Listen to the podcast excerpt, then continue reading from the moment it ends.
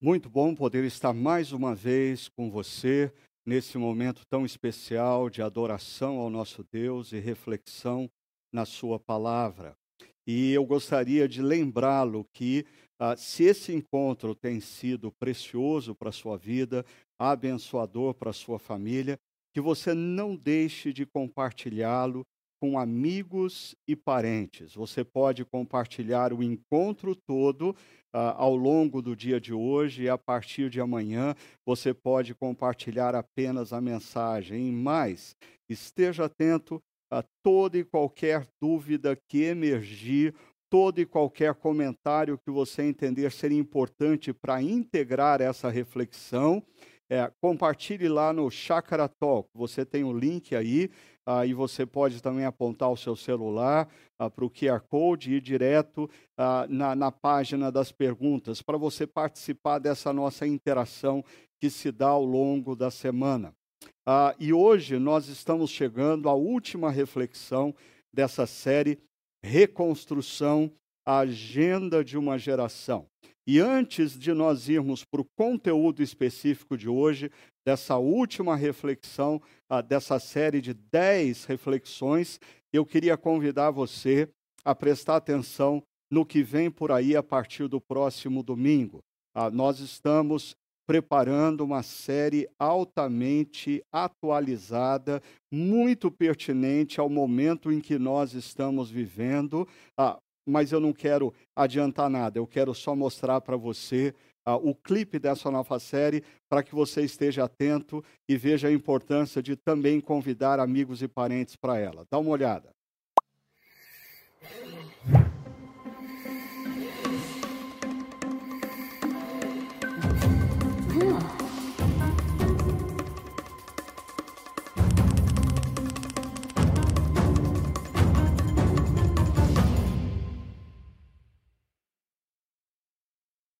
Excelente, hein? Se você ainda não viu o documentário da Netflix chamado Dilema das Redes, eu convido você a, a, dar uma olhada e a refletir, e paralelamente à série de reflexões que nós vamos ter sobre o lugar do discípulo nesse contexto, nesse mundo das redes sociais, nós vamos também pensar em algumas atividades e algumas palestras especiais que teremos ao longo das semanas. Então, se prepare no próximo domingo, começamos essa nova série.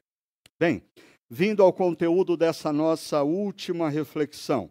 Hoje nós vamos conversar sobre o desafio de, nessa agenda de reconstrução, nós, como discípulos de Jesus, nos comprometermos com a justiça, com a justiça. Esse é um tema que, quando nós falamos de realidade brasileira, a injustiça no Brasil, ela tem basicamente duas grandes fontes. A primeira delas é a desigualdade social. O nosso país é o sétimo país com a maior desigualdade social no nosso mundo atual. Sétimo país com maior desigualdade, ou seja, a distância entre os mais ricos e mais miseráveis. Nós ocupamos a sétima posição mundial. Mas um outro tema que contribui grandemente para a injustiça no nosso país diz respeito à corrupção. E eu queria, ah, antes de nós irmos para o texto bíblico, percebermos ah, ou apontar para você o tamanho do problema, o tamanho do desafio que nós temos nessas duas áreas, começando pela questão da desigualdade social. A revista Veja ah, publicou uma matéria no último mês de julho de 2020 com esse título: Como a pandemia amplia a crise da desigualdade social no Brasil e no mundo. especialistas estão alertando para esse detalhe que a pandemia gerou uma intensificação ah, do distanciamento entre os mais ricos e os mais pobres do mundo. Mas nessa reportagem aparece um gráfico que para mim ele é muito elucidativo. Ah, nesse gráfico, o Brasil está aqui nessa segunda coluna e esse gráfico aponta o seguinte: que a renda média de um, do 1% da população mais rica no Brasil, a renda média desse 1% mais rico do Brasil é 85 vezes a renda média dos 50% mais pobres do Brasil. Eu vou repetir. A renda média do 1% mais rico do Brasil é 85 vezes maior do que a renda média dos 50% mais miserável e pobre do nosso Brasil. Se você ver a comparação com os países europeus, a renda média dos mais ricos é 25 vezes maior do que a renda média dos mais pobres. O nosso país, 1% dos mais ricos tem 85 vezes mais do que os 50% mais pobres. Além do desafio da desigualdade social, um outro desafio que nos envolve, que nos assombra no Brasil, é o desafio relacionado à corrupção. E é interessante porque quando essa pandemia emergiu, nós pensamos, nós vamos viver um momento de muito sofrimento, de muita dor, isso vai gerar solidariedade, isso vai gerar pessoas que pensem mais seriamente no próximo, com seriedade e compaixão. No entanto, a revista Época publicou uma reportagem que diz a pandemia como brecha para corrupção no Brasil. E dentre várias situações e que a revista Época aponta nessa reportagem, deixa eu citar para vocês duas que talvez nem apareçam nos noticiários nacionais que estão concentrados nos grandes casos de corrupção envolvendo governadores de importantes estados da nossa federação. Mas olha só, se nós pegarmos a, a Paraíba, um estado no Nordeste brasileiro, em uma cidadezinha que talvez a grande maioria de vocês nunca ouviu falar, Lagoa de Dentro, ou uma outra cidade, Aroeiras. Nessas duas cidades, os seus prefeitos, logo no início da pandemia, eles decidiram é, imprimir cartilhas informativas sobre a Covid-19. Ah, isso teria sido um ato muito bom ah, ah, e de boa gestão se o Ministério da Saúde já não estivesse oferecendo essas mesmas cartilhas gratuitamente para todos os municípios brasileiros. Aí, é claro, quando a Polícia Federal foi investigar, descobriram inclusive que a gráfica que supostamente imprima, imprimiria essas cartilhas nem mesmo existia. Mas se nós sairmos do Nordeste, de uma cidadezinha, duas cidades pequenas, e formos para o sul do país, em Santa Catarina também, logo no início da pandemia, todos assustados e querendo ah, se preparar ah, da maneira apropriada para o enfrentamento, ah, o governo do estado decide comprar com uma empresa chamada Veiga Med respiradores, porque todos estavam em busca de respiradores. Essa Veiga Med tinha sua sede em duas cidades do Rio de Janeiro, a Nilópolis, na Baixada Fluminense, e Macaé. Interessante, ah, oficialmente, a dona dessa empresa tinha trabalhado nos últimos anos apenas como motorista e datilógrafa. Ah, ela nunca teve competência para atuar ah, como uma empresária. Ela trabalhava como motorista de uma van escolar e datilógrafa num escritório.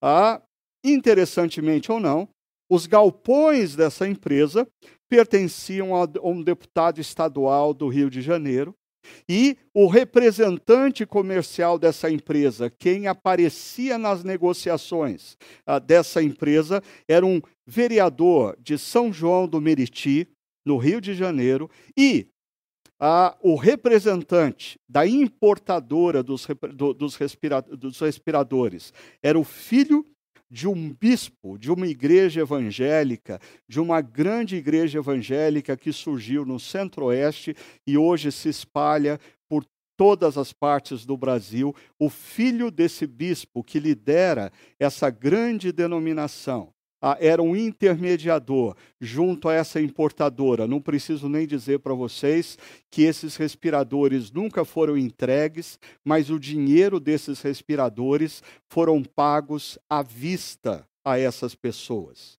Uma outra reportagem da revista Veja, aí sim aponta casos que nós estamos acompanhando na grande mídia. Seis governadores são investigados pela Polícia Federal por fraudes na pandemia. Aí eu não estou querendo fazer teste uh, oftalmológico com vocês, então uh, talvez vocês não consigam enxergar aqui a quantidade estimada do desvio de verba, mas são 4 bilhões. 4 bilhões. Às vezes a gente escuta é, é, é, essas palavras e a gente precisa ver em números. Sabe o que eu descobri essa manhã? Esse número não cabe na calculadora do meu celular na vertical. Eu estava tentando fazer umas contas com esse número e não cabe. Não cabe. Para esse número entrar na minha calculadora, eu tenho que colocar na horizontal. Esse número aqui, toda essa discussão que a gente vê no governo sobre a renda família, ah, sobre a Bolsa Família, sobre a renda Brasil, seja o nome que tem, ah, que tentando tirar daqui a colar, esse dinheiro seria seria suficiente para oferecer essa ajuda emergencial para mais de 500 mil famílias por dois anos, ou para mais de um milhão de famílias por um ano inteiro. Agora, perceba, um dos casos que é citado nessa reportagem da revista Veja, ah, ele é icônico. No Distrito Federal, logo no início da pandemia, ah, o governador do Distrito Federal comprou 100 mil testes rápidos para identificar a Covid-19 nas pessoas. A quem foi contratado para entregar esses testes rápidos uma importadora de brinquedos eletrônicos. E mais, depois que os testes, esses foram entregues, eles foram utilizados, mas num determinado momento se descobriu que os testes eram para hepatite C. Nada tinham a ver com Covid-19.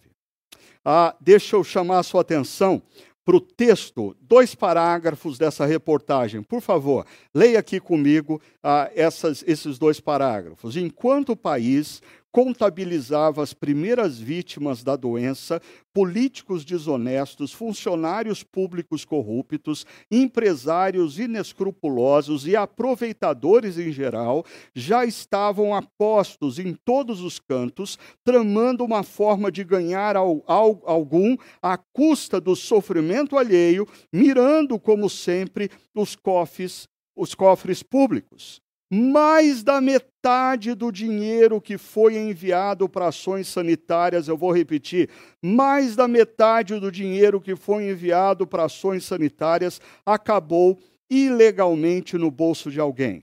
Os inquéritos envolvem mais de 300 pessoas, entre servidores públicos, empresários, vereadores, prefeitos, deputados estaduais e federais e pelo menos seis governadores.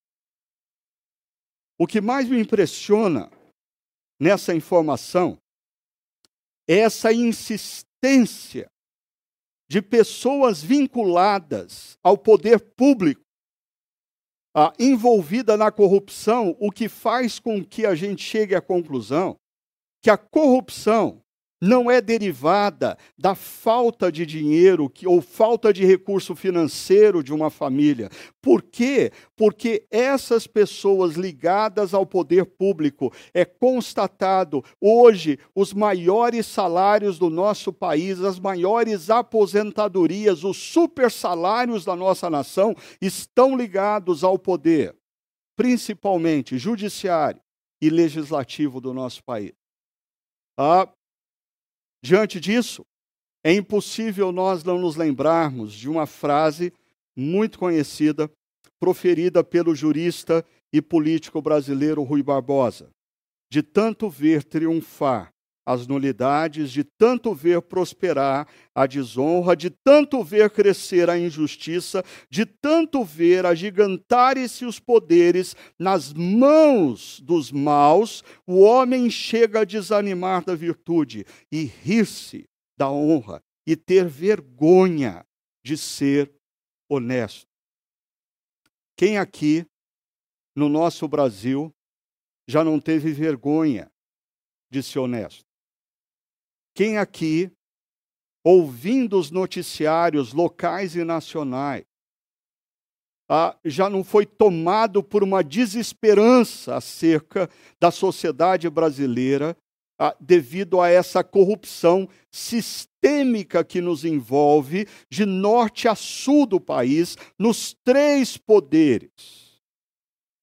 Diante disso, eu queria nessa última reflexão conversar com vocês sobre o nosso compromisso como discípulos, com a justiça.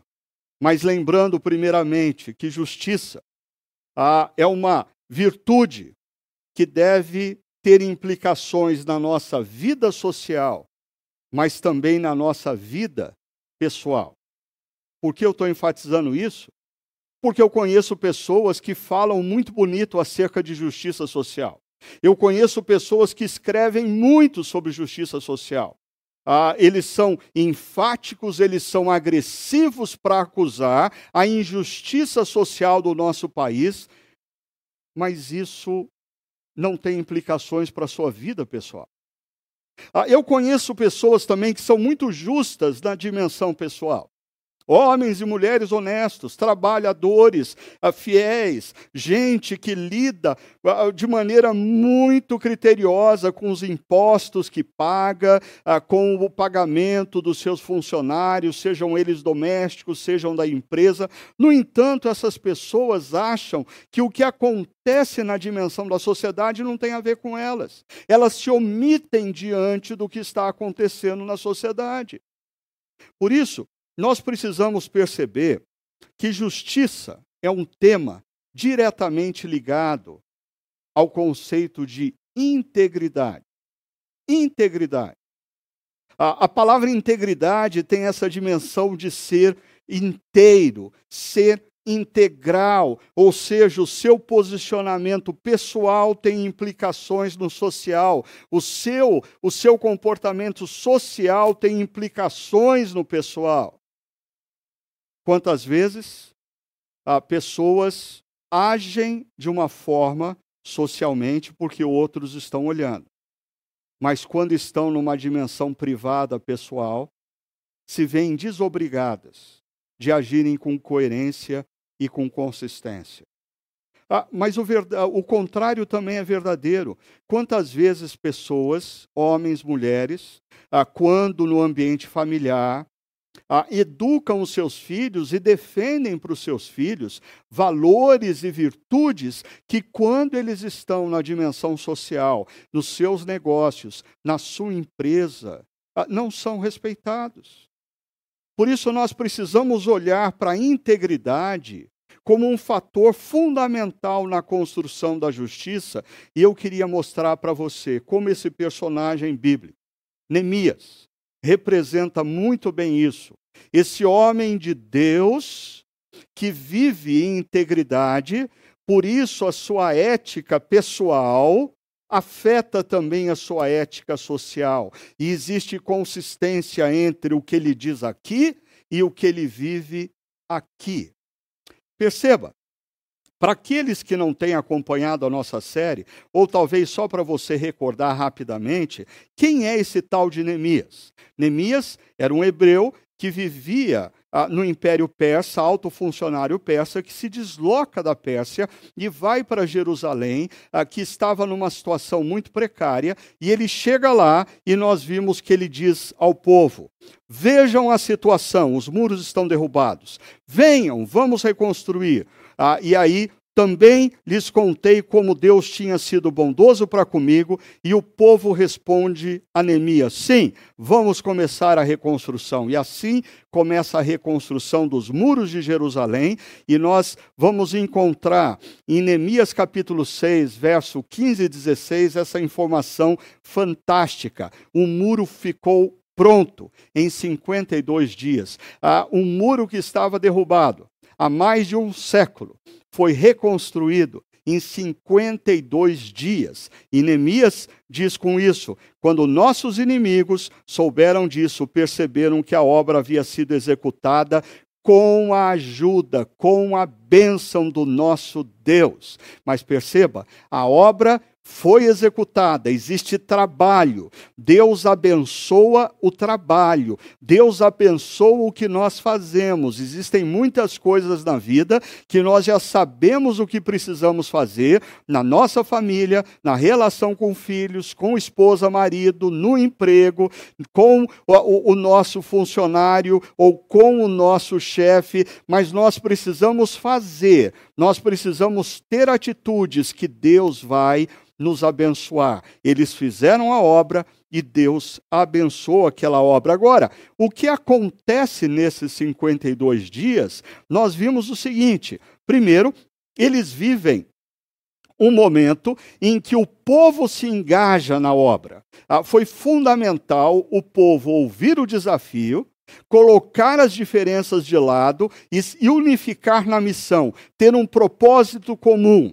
Quando nós estamos em sociedade, como nós estamos em igreja, e cada um insiste em fazer como quer e como pensa, nós não chegamos em lugar nenhum. Mas o povo se engajou na missão, eles tiveram unidade na diversidade, ou seja, ah, existiam diferenças, mas eles deixaram de lado as diferenças para focar numa missão comum. E aí emergiu a oposição, e nós vimos na última reflexão como Neemias lida com a oposição. E hoje ah, vai emergir um problema relacionado à justiça. E nós vamos ver como Neemias lida com essa questão de justiça na dimensão social, como também na dimensão pessoal. Então vamos lá. Vamos começar pelo problema. Deixa eu apontar para você qual foi o problema que emergiu enquanto o povo estava trabalhando nos muros. Acompanhe comigo. Assim que ah, o PowerPoint abrir aqui outra vez, que a gente teve uma dificuldade outra vez. Ah, o povo procura Neemias ah, porque está acontecendo uma situação. Pessoas estão passando fome. E veja só, agora sim. Ah, ok? O problema, vamos lá. Ora, o povo, homens e mulheres, ah, o povo começou a reclamar muito de seus irmãos judeus. Ah, perceba que a reclamação é de judeu para judeu. Por quê? Acompanhem comigo. Primeiro, alguns chegam e dizem: Nós precisamos comer trigo, nós estamos passando necessidade, nós precisamos de dinheiro para comprar trigo para poder se alimentar. Um segundo grupo vem e diz: E mais? Nós tivemos que penhorar nossas terras para comprar o, o, o trigo, porque nós não tínhamos dinheiro para comprar o trigo, nós tivemos que penhorar nossas terras e agora nós ficamos com uma dívida no Banco de Jerusalém e nós temos que pagar essa penhora e ainda, veja só, emprestamos dinheiro para pagar os impostos. Os impostos ah, vindos da Pérsia eram muito elevados. Então, eles não tinham dinheiro para pagar a penhora do, do, do, da terra, mais os impostos. Então, o que eles fizeram? Pegaram dinheiro emprestado com seus ah, irmãos judeus.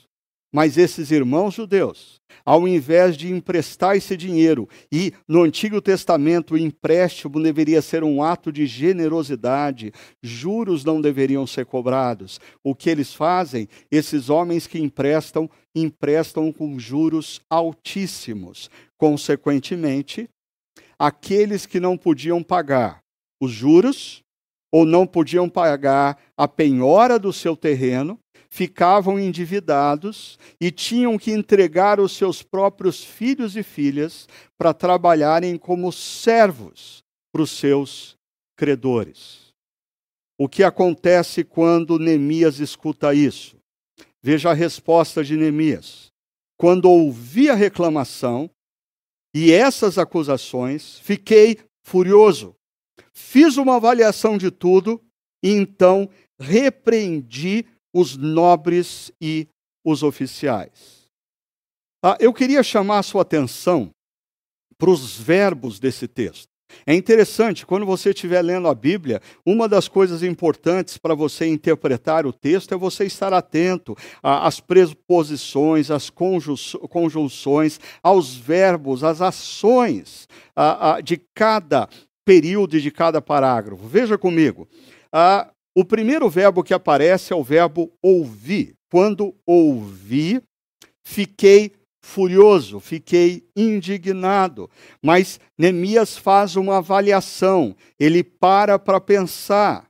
E o último verbo, repreendi quem? Os nobres e os oficiais, aqueles que estavam oprimindo o povo, aqueles que estavam cobrando altas taxas de juros, aqueles que, ao invés de demonstrarem generosidade pelos que estavam sofrendo numa situação de crise, estavam explorando os que estavam sofrendo. Eu queria colocar esses quatro verbos como quatro ações que nós precisamos, como discípulos de Cristo, fazer, praticar num país de injustiça social. O primeiro, a primeira ação é ouvir. E está relacionado a não só ouvir, mas ver. Ah, nós precisamos olhar para a situação que nós nos encontramos e perceber o que está acontecendo. Neemias viu o que estava acontecendo com os muros. Ah, Neemias ouviu o clamor da população. Ah, o texto bíblico ah, que conta o êxodo do povo hebreu do Egito diz que Deus ouviu o clamor do povo que estava sofrendo. Ah, nos evangelhos, Jesus vê a multidão e se enche de compaixão. Ah, existe um perigo muito sério de nós é, acompanharmos os noticiários locais, regionais, nacionais, lermos ah, os jornais como um momento de entretenimento. Não. Ah, os jornais locais, nacionais, nos apresentam muitas vezes uma agenda de dor, uma agenda de, de, de, de, de sofrimento, uma agenda com a qual o discípulo autêntico de Jesus precisa se comprometer. Por isso, veja só, Neemias ouviu e mais, ele se indignou. Ah, eu diria que nós vivemos num país onde as injustiças são tão grandes, aonde nós ouvimos tantas notícias ruins, que existe o perigo de gradativamente nós perdermos a sensibilidade. As coisas não nos emocionam mais, as coisas não nos chocam mais. As notícias sobre a violência urbana não nos choca, a notícia sobre a fome em cantos do nosso país não nos trazem impacto, nós vamos perdendo a sensibilidade, vamos nos tornando apáticos. Mas perceba, Neemias teve a capacidade de se indignar com a situação. Ele sentiu algo diante do que ele viu e ouviu. A quarta ação, a reflexão. Porque indignação tem a ver com ira. E o Novo Testamento diz que nós não devemos dar lugar à ira. O sentimento de indignação, ele emerge em nós e nós não temos muitas vezes como deixar que essa ira, que essa indignação emerja diante de uma injustiça que nós estamos vendo, diante de um problema social que nós estamos nos deparando. No entanto, a palavra de Deus diz que nós devemos nos irar, mas não pecar ou seja, não dá espaço para ira. A Neemias, ele vai se indignar com a situação, mas ele para para pensar e refletir sobre aquele problema. Porque o problema é que quando nós nos movemos da indignação para ação, nós cometemos injustiças. E aí, ah, muitas vezes, como ah, alguém movido a defender quem está sendo injustiçado, nós nos tornamos instrumentos de injustiça. Nós avaliamos mal a situação. Precipitadamente, nós julgamos pessoas que talvez não sejam as reais culpadas do que está acontecendo. Por isso, veja só, Neemias, ele se indignou e ele fez uma avaliação da situação. Ele reflete sobre a situação. Mas então chega o um momento em que Neemias toma posição. Toma posição. Ah, existem perigos nessas quatro ações. Ah, perceba o que acontece quando nós, como discípulos de Cristo, não observamos a importância desse movimento: ouvir, indignar-se, refletir e tomar posição. Muitos cristãos, na atualidade, erram por, por exemplo, não tomar posição. Ah, eles até vêm e escutam, eles até uh, se tomam pela indignação, eles até refletem sobre o problema, mas eles se omitem no momento de tomar posição. Uh, eles dizem: uh, Isso não é comigo, talvez como um eco, como um reflexo do pecado de Caim, que quando Deus o questiona sobre Abel, ele diz: Senhor, sou eu, porventura, responsável pelo meu irmão? A omissão. Mas existe o problema anterior. Como eu disse, a reação impulsiva. Quando você vê ou escuta, é tomado pela indignação, ah, mas você não tem tempo de reflexão, ah, você não busca sabedoria para entender aquela situação, e aí muitas vezes a, a sua impulsividade fere, a sua impulsividade faz vítimas, a sua impulsividade gera decisões equivocadas, a sua impulsividade faz mau juízo da situação. Mas um problema anterior é quando nós ouvimos o clamor das pessoas, quando nós vemos o sofrimento das pessoas, mas nós não sentimos nada por aquilo. Em outras palavras, nós fomos tomados pela apatia, que é o oposto da empatia. Nós não sentimos mais, a, a gente percebe o sofrimento, vê, escuta falar sobre ele, mas nós nos tornamos apáticos. Nós não sentimos compaixão como Neemias sentiu compaixão ao ouvir da situação de Jerusalém, como Jesus foi tomado pela compaixão quando viu as multidões aflitas e exaustas sem pastor. E um último problema é quando nós optamos pela alienação. Aí eu às vezes escuto gente ah, orgulhosa pelo fato de que decidiu desligar a televisão, desligar o, o rádio e não ouvir mais jornal. Ou seja, como se isso resolvesse o problema. Não. Aí nós ganhamos mais um discípulo de Cristo que não faz diferença nenhuma na história, porque ele está alienado dos problemas, ele está alienado das agendas que estão emergindo na nossa sociedade. O que Jesus espera de um discípulo é que ele escute acerca do sofrimento, escute o clamor das pessoas que estão sofrendo e sendo injustiçadas, ah, seja capaz de se indignar pela injustiça, tenha sensibilidade para com o mal que nos acomete na sociedade, reflita sobre isso, busque sabedoria para saber como enfrentar essa situação e tome posição. Eu queria fazer menção de uma frase do reverendo Martin Luther King, que ele diz assim: leia comigo. Chega um momento em que temos de tomar uma posição que não é nem segura, nem política, nem popular, mas que deve ser tomada porque a consciência nos diz que isso é o certo. No dia 25 de maio desse ano, todos nós ficamos chocados com o acontecimento que ah, no qual se deu a morte de George Floyd. Ah, um policial colocou o joelho sobre o seu pescoço e oito minutos e quarenta e seis segundos depois, ele morreu.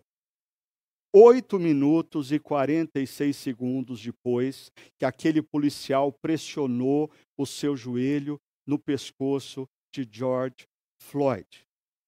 Eu sei essa cena chocou, e espero que tenha chocado, porque senão nós estamos sendo tomados pela apatia. Chocou a mim, a você, chocou ao mundo. Mas o que para mim é surpreendente é lembrar que naquele mesmo instante, três policiais simplesmente observaram a cena. Eles observaram durante 8 minutos e 46 segundos. Eles não tomaram posição. Me preocupa o fato de nós, que, que nós estamos vivendo num mundo onde mais e mais pessoas no trabalho, na escola, na família, no dia a dia se deparam com situações de injustiça. Mas não entram no mérito. Mas não vou me envolver nisso porque não me diz respeito. Mas eles que se entendam. Oito minutos e quarenta e seis segundos. Três policiais observando e não fizeram nada. Ou seja, a morte daquele homem não é decorrente tão somente do policial que colocou o joelho no seu pescoço. A morte daquele homem é decorrente da omissão de outras três pessoas que viram, mas não tomaram posição sobre a situação. Bem, vamos ver então o que Neemias, como Neemias confronta Neemias toma posição e como ele confronta os nobres. Veja comigo o verso 7 e 8, ele diz assim: Vocês estão cobrando juros dos seus compatriotas, agora vocês estão até vendendo os seus irmãos. São duas frases que eu tirei, uma do verso 7, outra do verso 8. E no verso 9 ele diz: O que vocês estão fazendo não está certo. Ele toma posição. Vocês devem andar no temor do nosso Deus, para evitar a zombaria dos outros povos. E aqui nós temos um conceito que eu, eu, eu diria que na fé evangélica do nosso país tem passado a quilômetros e quilômetros de distância da maioria das igrejas e pessoas que se afirmam cristãs. Qual é esse conceito? A nossa fé pessoal, ela tem implicações na minha vida social. Se eu não estou comprometido com a justiça no meu dia a dia, é porque a minha fé, como diz Tiago, é morta, ela não existe. A fé verdadeira, a fé genuína, tem implicações da maneira como eu trato o meu funcionário, a maneira como eu lido com, nos meus negócios, a maneira como eu faço contratos com o governo ou com empresas. Ah, eu, não existe a possibilidade de eu dizer que eu tenho fé genuína em Deus o Deus criador dos céus e da terra, o Deus que tem uma moral estabelecida e revelada nas Escrituras, e a minha prática social ser oposta, inconsistente. Ah, Neemias diz para aqueles nobres: vocês precisam ter temor de Deus. Temor de Deus, nós temos, tanto na dimensão social como na dimensão pessoal. Por quê? Porque muitas vezes nós agimos de uma determinada forma quando os nossos irmãos e irmãs da comunidade cristã não estão nos vendo. Então, nos nossos negócios, nós agimos de uma determinada maneira. Na nossa empresa, nós tratamos as pessoas ah, com um determinado nível de educação não muito alto. Ah, mas na igreja é a paz do Senhor, meu irmãozinho. Deus te abençoe, que o Senhor esteja contigo. Muitas vezes, essa mudança de comportamento nem precisa da distância entre o domingo e a segunda-feira, entre a igreja e a empresa. Às vezes muda do salão da igreja onde se dá a reunião para dentro do carro, a maneira como trata a esposa, o marido ou os filhos. Perceba, Neemias diz: vocês estão fazendo com que o nome de Deus seja motivo de zombaria dentro do povo. Quantas pessoas na sociedade brasileira não têm zombado da fé cristã, principalmente a fé evangélica, pelas notícias que elas leem no jornal? Há evangélicos, pessoas que se dizem cristãs, que agem socialmente eh, de uma maneira disfuncional, completamente distante dos valores de Deus, completamente desconectados afastada dos princípios bíblicos. O que essas pessoas estão gerando? Zombaria. Por quê? Porque no fundo elas não temem a Deus, o Deus que a tudo vê. Você pode esconder o que você está fazendo do seu cônjuge, dos seus filhos, das pessoas do trabalho, dos irmãos e irmãs da igreja, mas você não pode esconder de Deus. E Neemias diz: vocês precisam ter temor a Deus, porque a falta de temor a Deus tem gerado zombaria dentre os povos. Lembre-se, Mateus capítulo 5, verso 16, no Sermão da Montanha, Jesus diz: Assim brilhe a luz de vocês diante dos homens, para que vejam as suas boas obras e glorifiquem o Pai de vocês que está nos céus. Perceba a relação. A Neemias diz: vocês não estão temendo a Deus, por isso vocês estão gerando zombaria dos povos. Jesus diz: vocês devem ter boas obras, e se vocês tiverem boas obras, as pessoas vão glorificar o Pai de vocês que está nos céus, ao invés de zombar da sua fé. Mas Neemias continua dizendo: devolvam-lhes imediatamente as suas terras, suas vinhas, suas oliveiras e as suas casas, e também os juros que cobraram deles. Ah, é, é, esse verso me lembra um pouco a manifestação de Zaqueu, o publicano, diante da pessoa de Jesus. Ah, o amor de Jesus, o que ele fez por nós naquela cruz, quando nós compreendemos que nós éramos devedores e não tínhamos como pagar a dívida para com Deus. Mas Deus entrou na história na pessoa de Jesus e naquela cruz ah, ofereceu seu próprio filho para pagar a nossa dívida e nos ofereceu perdão ah, graciosamente, porque nós não éramos merecedores desse amor. O amor de Deus oferecido por nós na cruz nos constrange. A ponto de Zaqueu, publicano, quando foi impactado pelo amor de Jesus entrando na sua casa, disse: Eu vou devolver tudo quanto eu cobrei indevidamente das pessoas. Neemias diz a esses homens: devolvam imediatamente as terras, as vinhas, as oliveiras, as casas. Ah, e antes que eu me esqueça, os juros que vocês cobraram dos seus irmãos, devolvam a eles. O que Neemias está fazendo é a, antecipando o ano do jubileu.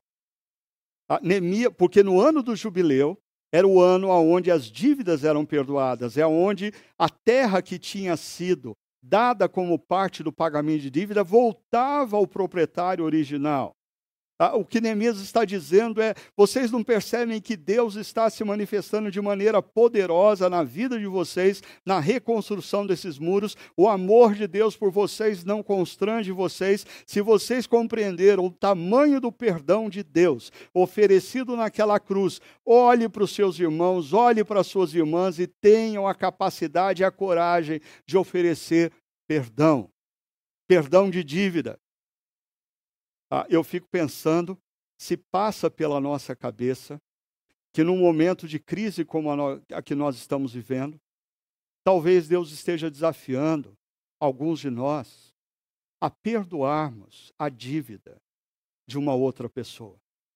Ela não vai ter como pagar, ah, ok, ah, ela deveria ter pensado bem antes de pedir emprestado, ah, mas quando nós entendemos o perdão de Deus, nós podemos também nos tornar a expressão encarnada da graça de Deus na vida de uma pessoa, dizendo para ela: Eu tomei uma decisão, te perdoar.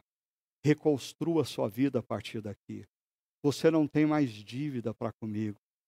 Você não precisa se preocupar com isso. Assim como Deus me perdoou, eu te perdoo. Mas isso não tem só a dimensão material. Como nós já falamos ao longo dessa série, essa tem a dimensão também emocional. Pessoas que nós temos dificuldade em efetivamente perdoar. Agora, eu coloquei um item aqui que talvez você que é mais atento está se perguntando: o que, que o Pentecostes tem a ver com isso aqui? O ano do jubileu nunca foi observado, nunca foi cumprido pelo povo judeu. O único momento em que o ano do jubileu realmente se manifesta na história é em Atos capítulo 2, quando o Espírito Santo de Deus é derramado sobre a igreja, e aí eles pegavam as suas propriedades, vendiam e ofereciam àqueles que não tinham condição de viver, e diz o texto que não havia qualquer necessitado entre eles. Por quê? Porque o ano do jubileu acontece quando o Espírito Santo é derramado sobre a igreja. Mas aí me surpreende o seguinte: Quantas igrejas que se gloriam de serem alvo de uma ação poderosa do Espírito Santo, que evidenciam tanto a questão do poder do Espírito Santo são as igrejas nas quais existem pessoas que mais e mais defendem o acúmulo de bens, a prosperidade e mais, a ostentação desses bens, a começar dos seus pastores e líderes. Que ação do Espírito Santo é essa que faz com que a desigualdade social se intensifique ao invés de ser diluída? Que ação do Espírito Santo de Deus faz com que homens e mulheres desejem mais e mais riqueza e prosperidade, acúmulo de bens, em detrimento da pobreza e miséria dos seus seguidores? Veja só, Neemias envolve os sacerdotes nessa questão. Ele diz: Então convoquei os sacerdotes, os representantes da religião, e os fiz declarar sob juramento que cumpririam a promessa feita. Em outras palavras, os sacerdotes seriam responsáveis de zelar para que os nobres de Jerusalém cumprissem a promessa que perdoassem dívidas, que distribuíssem a, a, o que eles tinham em excesso para aqueles que não tinham nem mesmo o que comer. Em outras palavras, se os sacerdotes representavam Deus na vida do povo, os sacerdotes deveriam lembrar constantemente o povo acerca dessa realidade. Mas um detalhe que eu não queria que passasse desapercebido para você.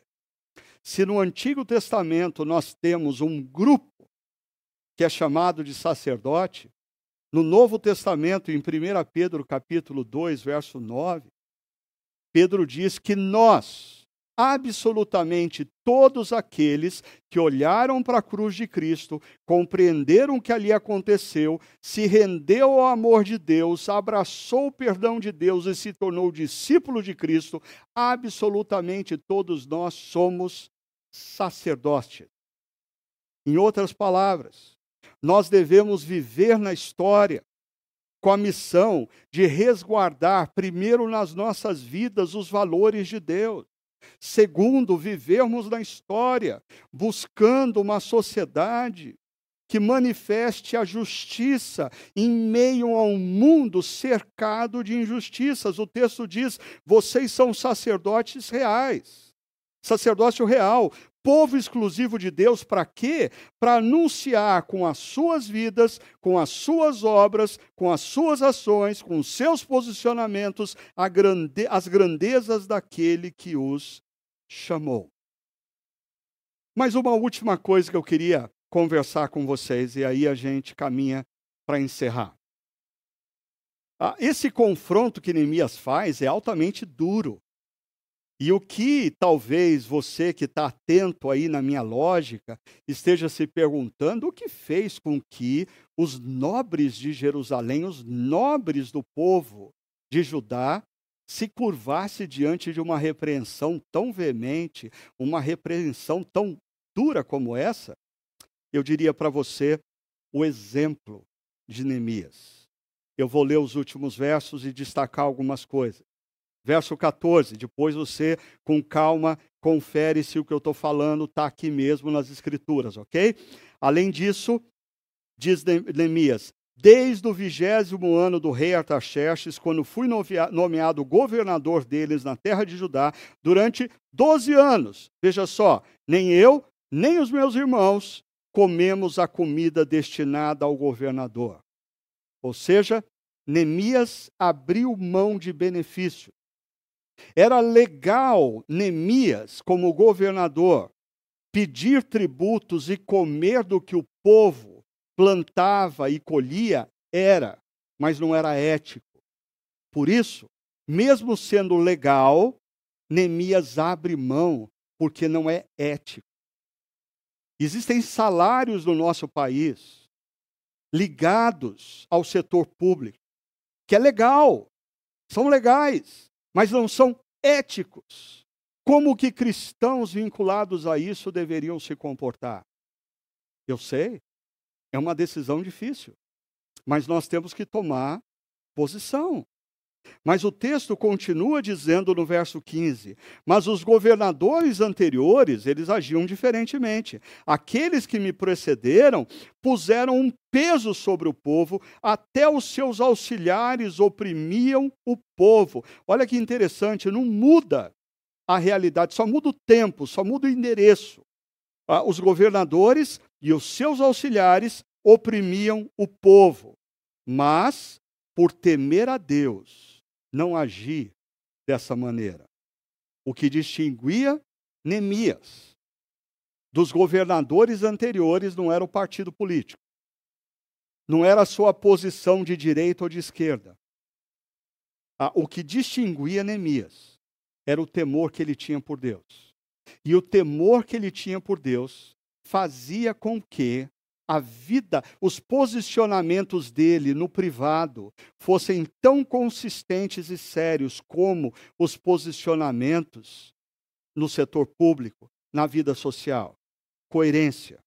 Ainda, verso 16 diz: Ao contrário, eu mesmo me dediquei ao trabalho nesse muro. Ou seja, Neemias dá o exemplo de engajamento.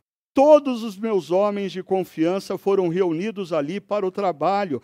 E um detalhe interessante: não compramos nenhum pedaço de terra. Ah, talvez passe desapercebido quando você lê isso aqui. Mas o que, que significa isso?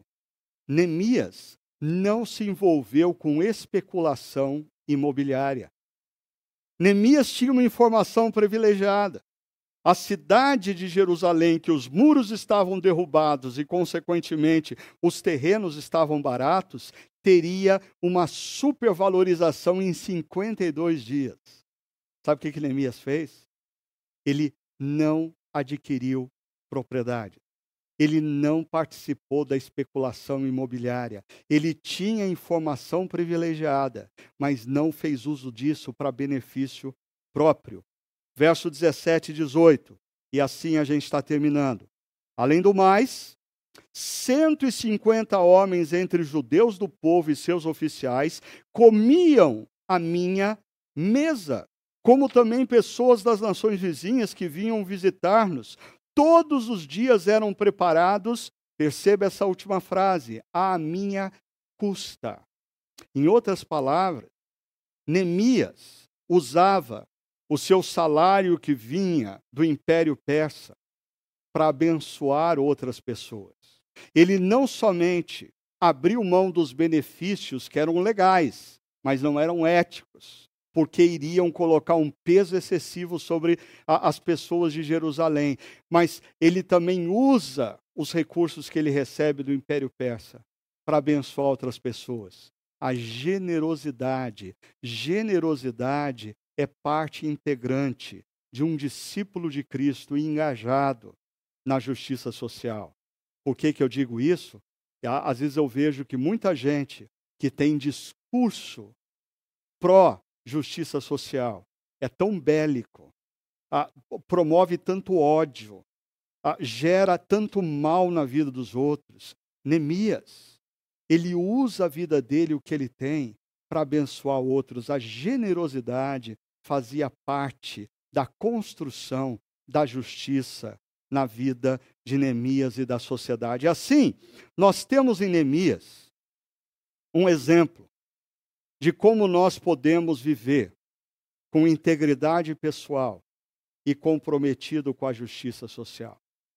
Mas Neemias nada mais é do que sombra do que Jesus viria a ser. E Jesus, quando entra na história como Deus encarnado, ele vive em integridade pessoal. E ele acolhe os aflitos, ele acolhe os famintos, ele acolhe aquele que tem necessidade de cura, ele impacta a vida de homens ricos ah, e ligados ao poder, como Zaqueu, o publicano, para promover também a dimensão da justiça na sociedade. Assim, eu termino com uma frase do doutor Martin Luther King. A primeira delas é bem conhecida de todos vocês. Ele diz: O que me preocupa não é o grito dos maus, é o silêncio dos bons. Nossas vidas começam a terminar no dia em que permanecemos em silêncio sobre as coisas que importam. Eu queria parafrasear o Dr. Martin Luther King nesse último momento dessa série Reconstrução, a agenda de uma geração, dizendo: o que mais me preocupa não é a visibilidade daqueles que promovem o mal na sociedade brasileira. O que mais me preocupa é a omissão, é a apatia daqueles que se dizem discípulos de Cristo no nosso país. Ainda, as nossas vidas como discípulos e, consequentemente, a nossa missão começa a perder a relevância no dia em que, diante de erros, equívocos e injustiças, nós simplesmente nos calamos e não fazemos nada para mudar a situação, seja na dimensão da nossa vida pessoal, familiar, no nosso espaço de trabalho ou na sociedade como um todo. Nós estamos prestes a elegermos novos prefeitos, novos vereadores. Cuidado, que a sua fé num Deus justo mova o seu coração a buscar, por mais difícil que lhe pareça, homens e mulheres comprometidos com a justiça. E que essa justiça não seja expressa apenas nos nossos votos, seja expressa nas nossas vidas, na maneira como nós nos relacionamos com aqueles que nos cercam. Lembre-se, escute acerca do sofrimento. Exercite o seu coração para sentir a dor do outro. Avalie com profundidade e tome posição. Que Deus o abençoe na sua caminhada como discípulo do nosso amado e justo Jesus Cristo.